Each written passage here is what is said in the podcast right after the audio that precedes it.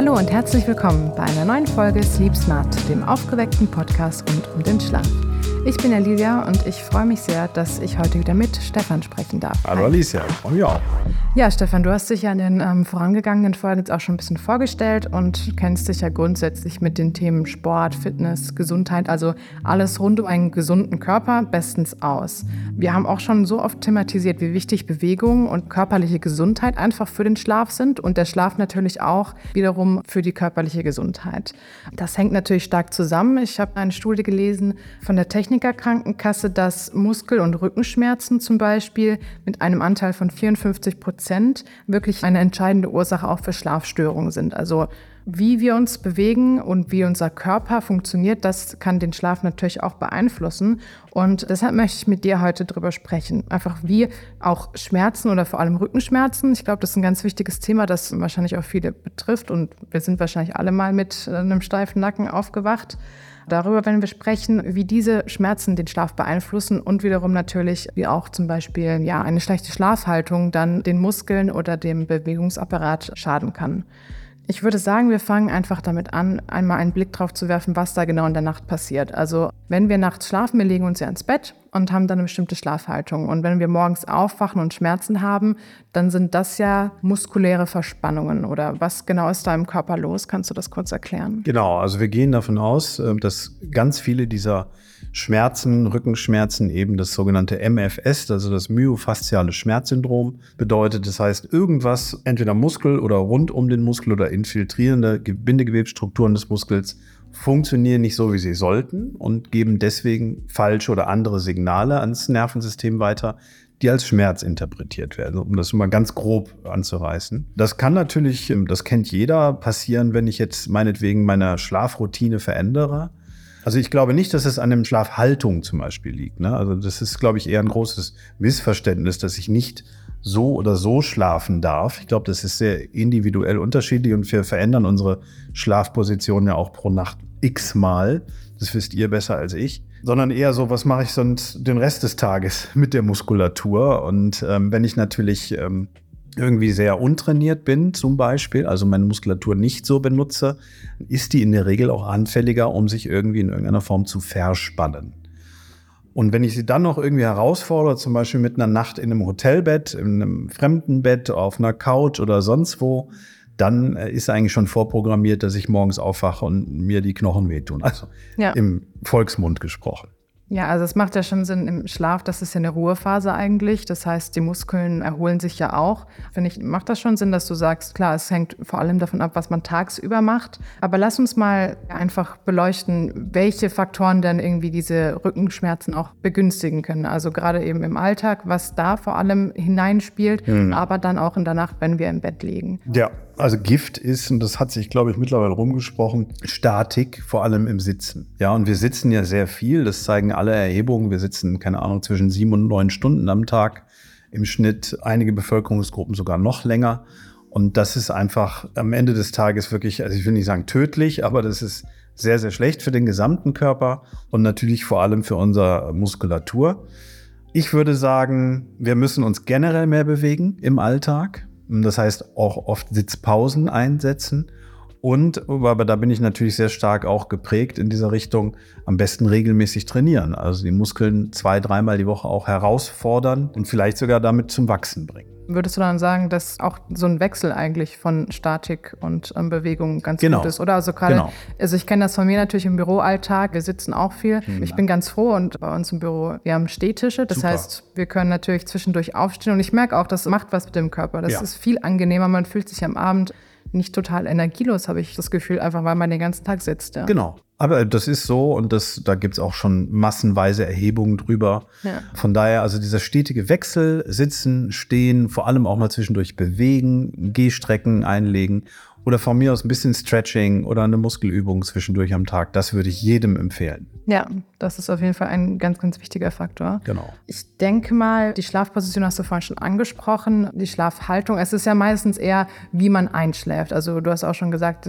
in der Nacht bewegen wir uns natürlich immer wieder. Das ist klar. Wir drehen uns hin und her, auch ganz unbewusst. Das bekommen wir meistens gar nicht mit. Aber trotzdem haben wir eine bestimmte Schlafhaltung. Also je nachdem, auch wenn wir die Muskeln überspannen, zum Beispiel, weil der der Kopf sehr stark abknickt, dann kann das ja trotzdem auch Muskelbeschwerden auslösen, oder? Ja, durchaus, ja, genau. Also ich meine, selbst daran kann man sich auch gewöhnen. Aber äh, wenn man sich mal umschaut weltweit, also was fast alle Menschen haben, selbst die, die kein eigenes Bett haben, es gibt ja viele Gegenden auf der Welt, wo das noch nicht äh, selbstverständlich ist, die haben zumindest irgendwas, um den Kopf zu betten. Und wenn es nur ein einfaches Tuch ist, was man sich irgendwie. Und ich glaube, das ist auch ganz natürlich. Also wenn ich jetzt aus welchen Gründen auch immer in der Wildnis schlafen äh, müsste, dann äh, wäre mir wichtig, dass ich irgendwas habe, wo ich den Kopf drauflegen kann irgendwo, damit eben solche Extrempositionen dann vermieden werden.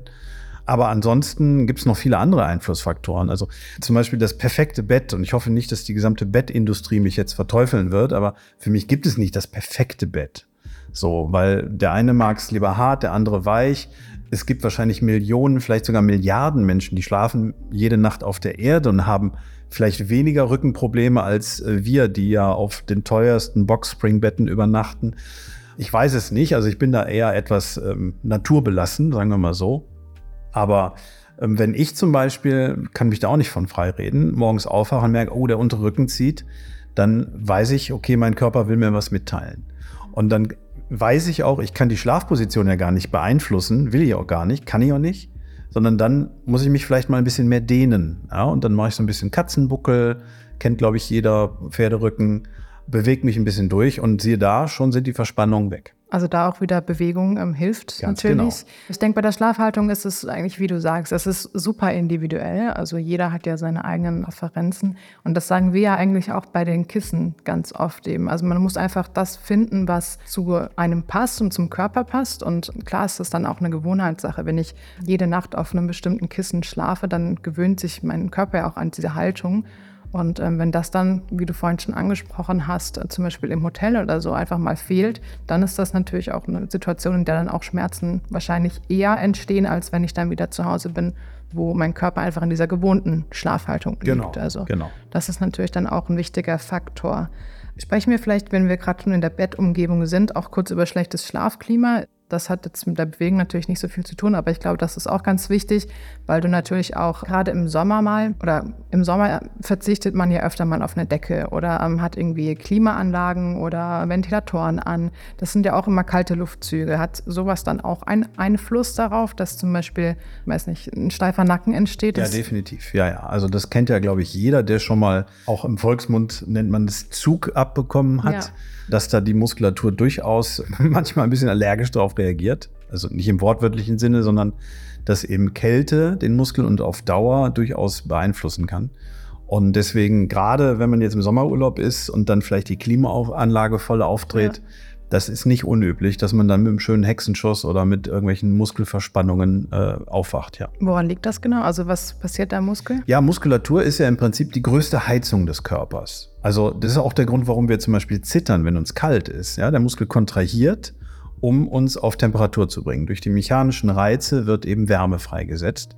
Auch der Grund, warum Männern häufiger nicht so schnell kalt ist wie Frauen, weil Frauen prozentual weniger Muskelmasse haben, ist denen dann schneller kalt. Und ähm, wenn jetzt natürlich im Schlaf irgendwie der Körper merkt, oh, oh, er unterkühlt, dann gibt es eben solche mehr oder minder unwillkürlichen Kontraktionen und zuhauf. Und zu viel des Guten ist dann eben nicht schlecht und es kann zu Verspannung kommen kann man vielleicht auch noch kurz dazu sagen, ähm, wenn dann im Schlaf irgendwie Kältegefühle entstehen, das unterbricht natürlich den Schlaf dann auch gerne mal und das ist dann grundsätzlich auch schlecht für die Erholung in der Nacht. Ja, genau. Und Klimaanlage ja auch generell für die Umwelt nicht das Beste, deswegen. Hast du auch recht. Genau. Besser auslassen oder nur ganz leicht anstellen, das ist für alle ja. und alles besser. Und ein Tipp an der Stelle vielleicht auch noch, die Decke, auch wenn es warm ist, sollte man dann vielleicht doch nicht weglassen, eher dann auf ganz dünne Stoffe setzen oder luftdurchlässige Stoffe, dass genau. man trotzdem nochmal die Körperwärme irgendwie ein bisschen auffängt. Absolut. Und es gibt ja auch so Rezeptoren am Körper, die das nicht gewohnt sind. Also ich sage jetzt mal ganz banal, wenn man, viele sind ja Seitenschläfer und wenn man jetzt so seitlich beide Knie aufeinander legt und sich dadurch halt Knochen, Knochenhaut, alles aufeinander drückt, das kriegen wir schon mit als Menschen. Und manchmal ist es dann auch die Sensorik, die uns rückmeldet, irgendwas ist hier faul, irgendwas ist hier anders. Und deswegen, somit ist auch zu erklären, warum viele Menschen, selbst wenn es ganz warm ist, so eine Decke wenigstens mal irgendwie so zum Halbeinmummeln ja. nehmen, sich zwischen die Knie legen, um da einen gewissen Abstand zu halten. Da haben wir jetzt schon viele Gründe für Rückenschmerzen oder für die Entstehung von Rückenschmerzen genannt. Eine Sache würde ich noch ansprechen und zwar Stress. Also Stress mhm. ist ja auch generell für den Schlaf total schlecht. Das haben wir ja schon ganz oft auch in vielen Folgen besprochen. Stress ist Gift für den ja, Schlaf, ja. aber auch für den Körper und auch Absolut. für die Muskulatur, richtig? Genau. Stress ist ein Killer, muss man einfach sagen. Also nicht jeder Stress, wir unterscheiden ja zwischen Eustress und Distress, aber dieser Distress, also der uns richtig zu schaffen macht, den wir nicht wirklich verarbeiten können, der ist, egal in welche Richtung auch der Medizin man blickt, eigentlich immer wirklich ein Killer. Und äh, demnach würde ich sagen, da müssen wir an die Ursachen ran. Und wenn wir es nicht schaffen, die Ursachen zu beseitigen, dann zumindest Kompensationsstrategien und Mechanismen ausprobieren. Und das kann zum Beispiel sportliche Bewegung auch wieder sein, wo wir wieder beim Thema sind. Wer regelmäßig Sport macht, wird wahrscheinlich dadurch auch Stress etwas abbauen und dadurch vielleicht auch besser schlafen. Ja, und wenn wir schon die psychischen Stress auch ansprechen und vor allem es geht ja auch um Verspannungen, kann denn psychischer Stress auch gezielt zu Verspannungen führen dann zum Beispiel, ja. weil man einfach generell so eine gestresste, nervöse Haltung hat? Absolut, das weiß glaube ich jeder, wenn man sich mal selber beobachtet. Also ja. zum Beispiel, wenn man Auto fährt, man kommt in irgendeine stressige Situation, auf einmal wandern die Schultern so nach oben. Ja, man stimmt, ist irgendwo ja. unter unter Spannung. Ähm, das gleiche passiert auch, wenn ich rausgehe, es fängt an zu regnen. Man zieht die Schultern hoch. Das hat eigentlich natürlich überhaupt keinen Sinn und Zweck, weil ich werde ja trotzdem nass, wenn man so will. Aber ja, das ist so eine Schutzfunktion, die wir vielleicht noch aus Urzeiten haben, als wir den Hals schützen mussten, wenn der Säbelzahntiger uns angesprungen ist. Ich weiß es nicht, bin kein Evolutionsforscher, aber ähm, das ist etwas, was natürlich dauerhaft auch zu Verspannungen führen kann, definitiv. Ja, und gerade dann, wenn wir natürlich schlafen und vielleicht auch unterbewusst eben diesen Stress noch empfinden. Das ist ja auch ganz oft so, dass man es gar nicht so mitkriegt, aber man hat Sorgen oder man hat Stress und dass man dann auch die Schultern hochzieht oder anspannt oder irgendwas. Ah, das kann alles sein. Ich habe mich zum Beispiel gefragt, nach der Geburt meines zweiten Sohnes, hatte ich auf einmal im rechten Arm einen Tennisellbogen. Tennisellbogen, sogenannte Epicondylitis radialis, meint eigentlich nur, dass am äußeren Ellbogen die Muskulatur und die Sehnen dadurch so unter Spannung stehen, dass sie am Knochen reiben. Das ist extrem schmerzhaft. So, und da habe ich mich hinterfragt, woher kommt das jetzt? Weil ich habe an meinem sportlichen Verhalten, an meinem Alltagsverhalten nichts verändert gehabt und habe also wirklich Wochen, wenn nicht Monate, mich einfach selber zermürbt, woher habe ich jetzt dieses Problem des Tennisarms? Und dann ist es mir eines Nachts aufgefallen, der Junior lag zwischen uns im Ehebett. Und mir ist bewusst, dass wenn ich mich mit meinen 100 Kilo auf ihn wälze, dass es einem kleinen Baby nicht gut tut. Ja. Und da hat irgendwie offensichtlich unterbewusst mein Körper immer meinen rechten Arm so ein bisschen unter Spannung gehalten, damit ich eben nicht mich nach rechts rolle. Und das war tatsächlich so, weil dann haben wir den irgendwann ausgelagert quasi in sein eigenes kleines Bettchen und dann war es weg. Wow. Ja, also da sieht man mal wieder, wie schnell das gehen kann, dass die Psyche dann auch äh, den Absolut. Körper mitbestimmt genau. und in dem Fall ja auch das Kind oder dich schützt. Also das ist äh, ja richtig, ja. Bewusst, super, ja. unterbewusst Psyche und Körper, also die Psychosomatik, wie man so schön, Soma heißt Körper eigentlich nur, das gehört einfach zusammen und das kann man nicht trennen. Ja da hast du recht, genau. Und das müssen wir aber irgendwie dann auch mal angehen, wenn wir denn öfter mal mit Rückenschmerzen aufwachen. Absolut. Deshalb ähm, natürlich wollen wir jetzt auch ein bisschen drüber sprechen, was können wir denn tun? Also gerade im Alltag oder dann auch vor dem zu Bett gehen oder wenn die Schmerzen schon da sind. Du hast schon angesprochen, dass wir einfach im Alltag sehr viel Bewegung einbauen müssen mhm. oder sollen. Ja. Das ist natürlich ein Faktor. Genau. Worauf wir dann noch gekommen sind, ist ja auch die Matratze oder das Bett. Also du hast schon gesagt, es gibt kein perfektes Bett. Ja, das stimmt. Mhm. Aber wir müssen natürlich gucken, dass wir das für uns individuell einfach die perfekte Lösung finden. Ja. Oder hast du da noch irgendwie irgendeinen Tipp, den du mitgeben kannst in die Richtung? Ja, also viele Jahre wurde es ja rein ergonomisch erklärt, also wirklich ja. biomechanisch irgendwo erklärt, aber ich glaube, das alleine reicht nicht. Also nur weil die Wirbelsäule in Seitenlage dann möglichst gerade liegt, das ist noch nicht alles, weil wir eben vielschichtiger sind, mhm. eben zum Beispiel auch die Psyche eine Rolle spielt. Und dann kann mir der Ergonom hinter mir fünfmal sagen, aber ihre Wirbelsäule ist gerade, wenn ich das nicht mag, weil mir die Matratze zu hart ist, dann sträubt sich vielleicht irgendwas in mir. Und von daher, nee, es bleibt Trial and Error. Man muss das, glaube ich, ausprobieren. Ja, das stimmt. Man muss da einfach für sich selber die richtige Lösung finden. Also bei mir ist das auch so. Ich habe gemerkt, wenn ich auf dem Bauch liege und auf dem Bauch schlafe, dass ich einfach viel ruhiger einschlafen kann. Mhm. Und ähm, natürlich sagt man immer die Bauchlage, da ist der Kopf dann wieder so verdreht. Und mhm. ähm, klar, manchmal spüre ich das auch. Aber in dem Moment ist es für mich einfach die angenehmste Lage. Also ich denke, da muss man einfach schauen, dass man auch die Matratze oder auch das Kissen einfach so anpasst, wie es natürlich einerseits dann gesundheitstechnisch sich gut anfühlt, aber auch einfach, glaube ich, emotional. Manche Leute haben ja gern so ein Kissen, das sie dann so zusammenbauschen. Mhm. Mhm. Das ist ja auch eine Sache. Manche mögen das gar nicht. Also genau. einfach gucken, dass man bequem liegt oder dass man spannungsfrei liegt und dann in einer bequemen Haltung in den Schlaf finden kann. Absolut, genau. Es geht da um Wohlfühlen und sich irgendwie in irgendeiner Form geborgen fühlen. Das ist genau richtig. Genau, und dann das Thema Stress natürlich. Stress möglichst reduzieren. Ich glaube, das ist sowieso ein Tipp, den man grundsätzlich für ein gesundes Leben geben kann. Ja, also ich glaube, das, das Wort Hygiene ähm, fasst das alles ganz gut zusammen. Also ich meine, wir kennen es als zum Beispiel Mundhygiene, dass wir uns abends die Zähne putzen, bevor wir schlafen gehen. Das ja. ist so drin bei den Menschen, Gott sei Dank. War nicht immer so. Psychohygiene ist im Prinzip das gleiche oder Schlafhygiene, dass ja. man sich im Prinzip Rituale in irgendeiner Form aufbaut, die einem gut tun, wo ich weiß, wenn ich das und das mache, funktioniert es besser. Und äh, das ist in der Psyche so, dass ich mir vielleicht meine kleinen Inseln mhm. schaffe oder wie auch immer. Ich bin kein Psychologe, deswegen will ich hier nicht ins Detail gehen. Und das ist beim Schlaf sicherlich auch so, dass ich einfach eine gewisse Gewohnheit habe. Ich muss abdunkeln, ich muss äh, vielleicht keinen Fernseher mehr anhaben, wie auch immer. Auch da bin ich kein Experte, deswegen halte ich mich lieber zurück. Aber ich glaube, dass diese Hygienen generell wichtig sind für uns Menschen. Ja gut, aber das kann man ja auch auf die körperliche Ebene eigentlich übertragen. Es ist ja auch wichtig, dass man vor dem Schlaf oder vor dem Zubettgehen abends auch körperlich zur Ruhe kommt, oder? Weil wenn, genau. das haben wir, glaube ich, auch schon gehabt, wenn du Sport zum Beispiel direkt vor dem Zubettgehen noch machst, dann ist dein Körper ja in einem aufgeregten Zustand und dann ist es natürlich auch schwer, in den Schlaf zu finden. Also, genau, für die meisten zumindest. Ne? Ja, es gibt immer genau. Ausnahmen, ja. die können einfach so umfallen und schlafen, aber ja, für die meisten wäre das eher kontraproduktiv kontraproduktiv, genau. Ja, was kann man denn machen abends, um körperlich nochmal also Ich kann schon Sport machen, aber wenn ich zum Beispiel jetzt sagen wir mal, ich bin so ein Spättrainierer und gehe noch um 10 ins Fitnessstudio, dann glaube ich, dass vor allem das Cooldown nach dem Training mhm. wichtig ist. Weil ich ja bei einem Cooldown, also meinetwegen ein sukzessive, langsamer werdendes Fahrradfahren oder was auch immer, Stretching, Sauna, keine Ahnung, das bringt mich ja langsam runter. Und das hebt so ein bisschen Parasympathikus und senkt Sympathikus ab. Das finde ich dann umso wichtiger. Okay, und sonst, wie ist es mit Stretching-Übungen oder Yoga, Meditation? Genau, das geht so in dieselbe so, Richtung, ne? Ja. dass ich so Dinge, die mich eher ein bisschen beruhigen und die parasympathischen Aktivitäten steigen lassen, die würde ich dann auch abends durchaus empfehlen. Okay, das ist ja auch schon mal etwas, was man eigentlich ganz gut in den Abend, in den Alltag einplanen kann oder genau. in die genau. Abendroutine.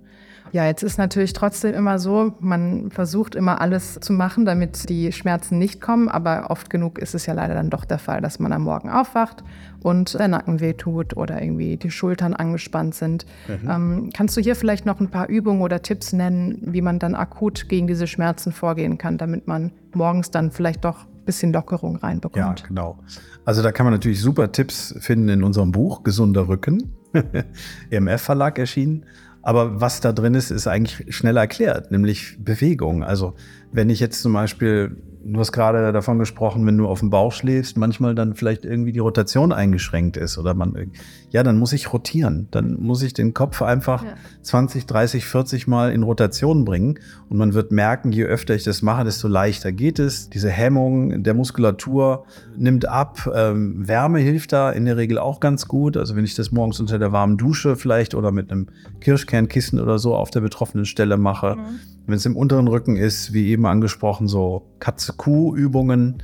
Also generell würde ich hier zu Bewegung raten, Mobilisation, das heißt Bewegung ohne viel Belastung erstmal.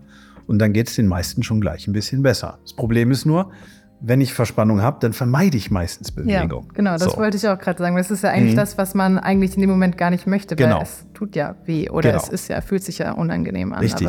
und das ist dann falsch, weil dann vermeide ich diese Bewegung und dann, dann habe ich richtig lange was davon. Ja. Wenn ich dagegen kämpfe und dem Körper wieder beibringe, hey, ist es eigentlich alles in Ordnung, dann habe ich es auch am nächsten, übernächsten Tag weg. Okay, also am besten einfach direkt dagegen vorgehen genau. und in den sauren Apfel beißen. Und Absolut. Und wenn ich halt das Gefühl habe, oh, da ist wirklich was, ne? also so ein richtig stechender Schmerz, ähm, dann muss ich natürlich beim Arzt vorstellig werden. Dann würde ich ja. mir da schon den Profi einmal darüber schauen lassen, ganz klar. Klar, das kann natürlich auch mal passieren. Oder je nachdem, welche Vorerkrankung vielleicht auch besteht, Du hast auch schon in unserem Schlafmagazin einen tollen Gastbeitrag geschrieben, auch mhm. zu diesem Thema. Ähm, ja. Also da kann man gerne auch nochmal nachlesen, welche Tipps du gibst gegen Nackenschmerzen, einmal zum Vorbeugen und natürlich dann, wenn man doch betroffen ist. Genau, also vielen Dank für das Gespräch, Stefan. Sehr gerne. Und bis zum nächsten Mal.